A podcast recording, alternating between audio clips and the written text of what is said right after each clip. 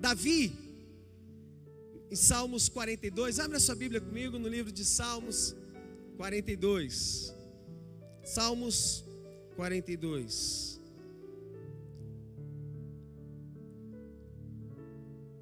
Glória a Deus. Salmos 42. Quantos acharam? Digam glória a Deus aí, meu irmão. Dá um glória a Deus abençoado. Fala glória a Deus. Olha o que diz essa passagem. E eu vou te falar aonde que Davi ele começa a ler, ele escreve esse salmo e por que que ele escreve? Mas vamos ler primeiro. E ele diz: Como suspira a corça pelas correntes das águas, assim por ti, ó Deus, suspira a minha, a minha. O que que é alma? Alma vem do original hebraico lebe, que quer dizer mente. Nós somos formados de corpo, alma e espírito. Mas muitas vezes, querido, aquilo que nós passamos na nossa alma afeta o nosso afeta o nosso corpo. Já viu falar de doenças psicossomáticas, doenças da alma? Já viu falar aonde muitas pessoas, grande parte da enfermidade, o câncer, é gerado por causa de falta de perdão, doenças da alma. Aquela alma que fica aflita, aquela alma que fica angustiada, não consegue perdoar, tem um ódio dentro dela. E aí vem o que? A enfermidade, doenças da alma. E aí, é isso que eu quero falar para você. Deus, Ele quer tratar esse lugar, mexer na sua alma. Nós somos corpo, alma e espírito. Se a sua alma não estiver em Deus, se o seu pensamento não estiver em Deus, o corpo vai ser afetado. Mas Deus, Ele diz que nós somos templo dEle, e se eu sou templo do Espírito Santo, eu preciso cuidar da minha alma. Amém. E olha o que Davi ele diz: como suspira a costa pelas correntes das águas, assim por ti, ó Deus, suspira a minha alma. A minha alma tem sede de Deus, do Deus vivo. Quando irei e me verei perante a face de Deus. Sabe por que, que ele diz isso? Porque naquele momento, quando Davi ele faz esse, esse salmo, era um momento onde ele estava sendo perseguido por Saul. E aí tem o Calvino, o Calvino ele comenta isso muito bem em sua introdução abaixo desse Salmo 42. E um dos comentários que ele diz é: primeiro, Davi mostra que quando ele foi forçado a fugir por causa da crueldade de Saul, porque Davi ele teve que fugir. Saul ele queria matar Davi, por causa dos ciúmes. A unção que havia sido retirada de Saul agora estava sendo direcionada para Davi. Deus ele pode, querido, fazer isso em nossa vida. A unção que é colocada sobre ti, ela pode sair. Minhas escolhas. O que eu faço com as escolhas? Falamos isso no domingo passado, escolhas e resultados. Mas olha o que diz: Calvino, ele fala assim: Davi ele mostra que quando ele foi forçado a fugir por causa da crueldade de Saul, e estava vivendo em estado de exílio, fugido, preso. Ele fala assim: o que mais afligiu, Calvino ele fala isso, o que mais afligiu foi privado da oportunidade de acesso ao santuário que mais Davi sentiu falta foi o que? Estar na casa de Deus. Pode me tirar tudo, mas não me tire de estar na casa do Senhor. Por isso, Davi, ele fala: Alegrei-me quando me disseram, vamos à casa do Senhor. Quando estamos na casa do Senhor, é lugar de cura. Eu posso ver um povo, existe o calor do povo existe o calor da igreja, existe um povo poderoso que levanta uma adoração e o milagre acontece como aconteceu hoje. Pode aplaudir o Senhor.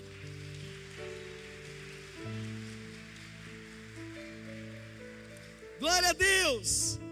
Então a Bíblia nos fala, versículo 3: As minhas lágrimas têm sido meu alimento dia e noite, enquanto me dizem continuamente: O teu Deus, onde está? Onde está o teu Deus? Nós somos, querido, muitas vezes atingidos com palavras de calúnias. E agora, onde é que está o seu Deus? Você está passando por isso? Está passando por esse lugar? Cadê o Deus de milagres? Você está indo para a igreja e nada está acontecendo, queridos. Nós precisamos entender que o tempo não é meu, o tempo, a hora certa vem de Deus. A promessa ela se cumpre na hora certa não é na minha hora, não é no meu tempo. O meu papel é, sim, eu vou adorar a Deus. Enquanto eu adoro o Senhor, estou na casa dele. Aí a promessa, a bênção, ela precisa me alcançar. Foi o que a pastora falou. A palavra, ela revela o favor de Deus vai me alcançar. Mas é na casa do Senhor. Versículo 4 fala: Lembro-me dessas coisas e dentro de mim se derrama a alma. De como passava eu com a multidão de povo e os guiava em procissão à casa de Deus, em gritos de alegria e louvor, multidão em festa. Ele estava lembrando da casa do Senhor. Ele estava longe e ele lembrava, poxa, como era bom ver aquele povo alegre subindo para salmodiar e adorar ao Senhor. Será que você hoje, nessa noite, está com seu coração feliz por estar na casa do Senhor? Será que você pode dar uma grande salva de palmas para esse Deus? Celebrar o Senhor, adorar o Senhor, render louvores a Deus, dar o seu grito, dar o seu júbilo, saltar de alegria, aleluia! Estamos na casa do nosso Deus. Oh, aleluia! E ele diz para a alma dele: Por que estás abatido, minha alma? Porque a alma dele não estava mais na casa do, não estava no lugar que ele gostaria de estar, não estava mais na igreja, na casa do Senhor. Por que está abatido a minha alma? Porque te perturbas dentro de mim? Espera em Deus, pois ainda o louvarei, a Ele meu auxílio e No versículo 11 ele diz mais uma vez: Porque estás abatida a minha alma. Ele falou isso duas vezes. A alma estava gritando dentro dele. E ele fala assim: Porque estás abatido a minha alma. Porque te perturbas o que? Dentro de mim. O que, que está gritando dentro de você nessa hora? Você está angustiado? Você está aflito? Então é porque a sua alma entrou no lugar do domínio de Deus. Se a sua alma ela está guiando você, é porque Deus não mais guia os teus passos. Deu para entender? Mas Davi ele lutou. Davi ele guerreou, ele falou assim: "Por que perturbas dentro de mim?" E ele fala para a alma dele: "Alma, mente, Lebe quer dizer no original hebraico alma, mente, coração. Olha só, eu vou te dar um destino. Espera em Deus, pois ainda o louvarei.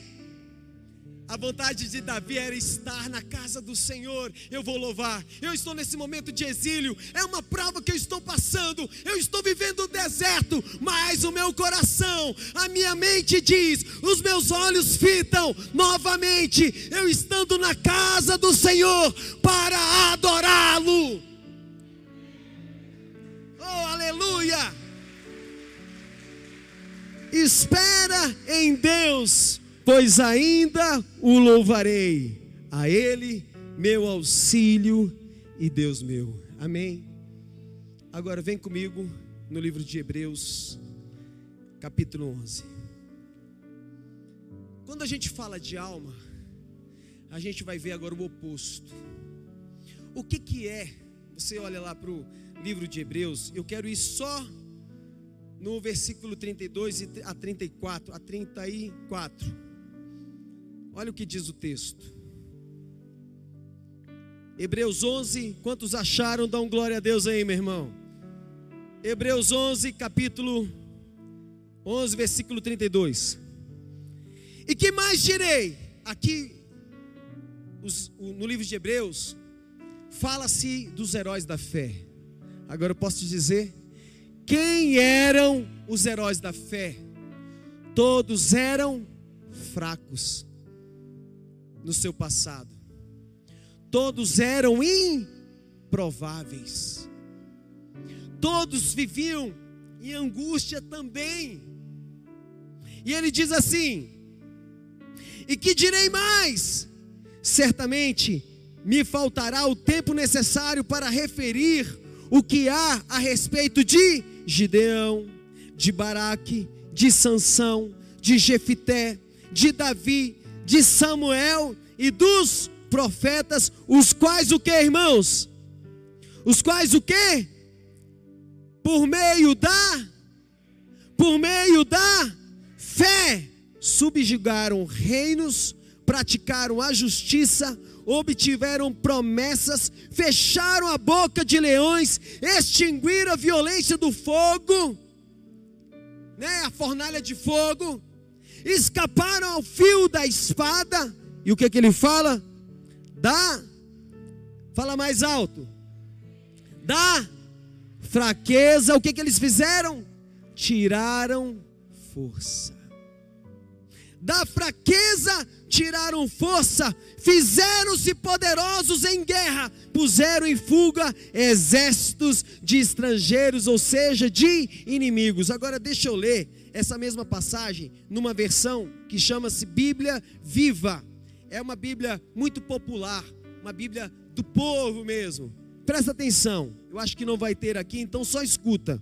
Novamente, o versículo 32 até o 34. Ele diz assim: Bem, quanto mais eu preciso dizer, tomaria muito tempo narrar as histórias da fé demonstrada por Gideão, Baraque, Sansão, Jefité, Davi, Samuel e os profetas. Todas essas pessoas confiaram em Deus e como consequência ganharam batalhas. A Bíblia nos fala aqui nessa versão. E como consequência, ganharam batalhas, destruíram reinos, governaram bem o seu próprio povo e receberam o que Deus lhes prometera. Foram preservados do mal numa cova de leões. Versículo 34 da Bíblia Viva diz: E numa fornalha ardente. Alguns, por meio da sua fé, escaparam de morrer a espada. Alguns tornaram-se fortes novamente depois de estarem fracos ou doentes. Olha só, irmãos. Será que a sua alma está doente? Será que você está doente, enfraquecido? Mas a Bíblia nos fala que no original eles o que? Receberam força na batalha. Alguns tornaram-se fortes novamente depois de estarem fracos ou doentes. Outros receberam grande força na batalha, fizeram exércitos inteiros recuarem e fugir. Aqui nós vemos a história de homens fracos no seu passado, mas que quando se deparam com o poder de Deus, eles são impactados. Agora, presta atenção, essa palavra tiraram é, da fraqueza tiraram, fizeram-se poderosos. Essa palavra no original, fizeram, vem de uma palavra no grego, no original, chamada ginomai, que quer dizer tornar-se, que quer dizer chamar a existência. Ou seja, aqui diz: da fraqueza tiraram força e chamaram a existência a força de Deus. Eu preciso fazer o que então? Dar governo para a minha eu preciso governar a minha alma. Peraí, eu vou dar destino. Eu vou buscar a força em Deus. No lugar da minha fraqueza, Deus vai me dar força. Quem pode dizer amém, eu recebo. Agora olha só, porque eu quero concluir, eu quero trazer por causa do nosso tempo. Ora, se nós falamos aqui dos heróis da fé, porque esses aqui eram heróis da fé. Qual que seria então, por exemplo, vamos voltar lá para nossa escola lá atrás. Quem estudou aí sobre antônimo? Pastor, o que, que é isso? Sinônimo, antônimo, tal. Você sabe o que é um antônimo de herói? Quem sabe o que é antônimo de herói? O oposto de herói. O que, que é? Que?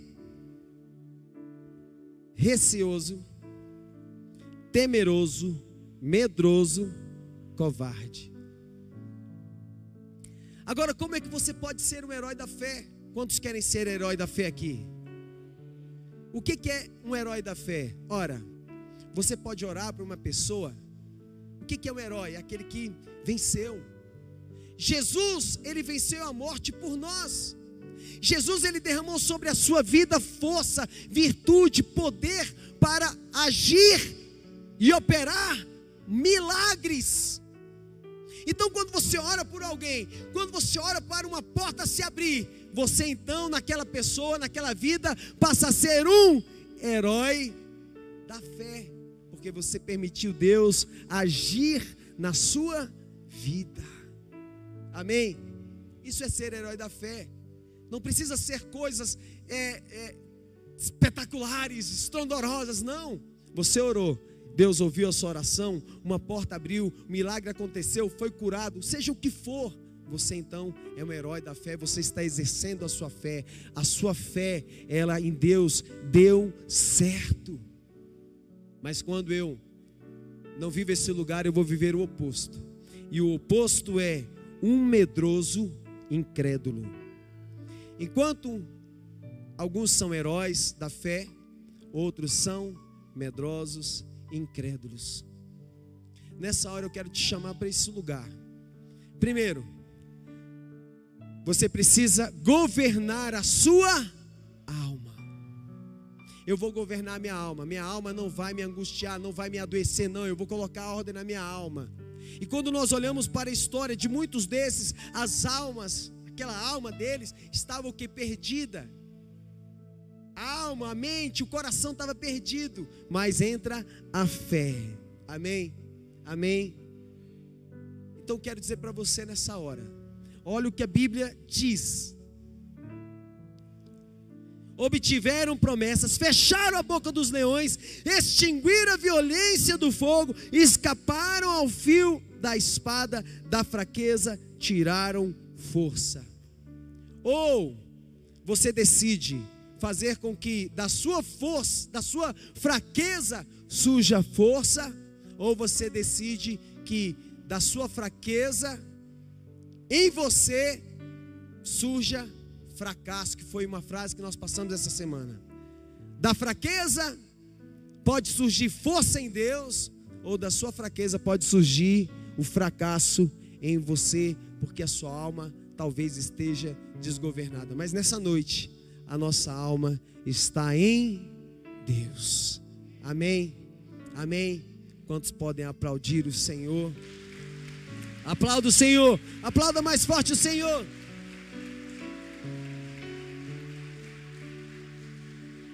Não tem como nós falarmos de Deus, vivermos Deus, se nós não declararmos, Pai, a minha alma precisa do Senhor, e eu quero mais de Ti e menos de mim. Quantos querem mais de Deus? Você precisa então se esvaziar para que Deus ele possa encher a sua vida. essa é a hora de Deus operar um milagre na sua vida, de começar a trazer a sua alma de novo, o governo de Deus para a sua vida. Se você está desgovernada, essa é a hora de você levantar a sua adoração, continuar com fé e então viver uma mudança de rumo, uma mudança de história tremenda em Deus. Amém.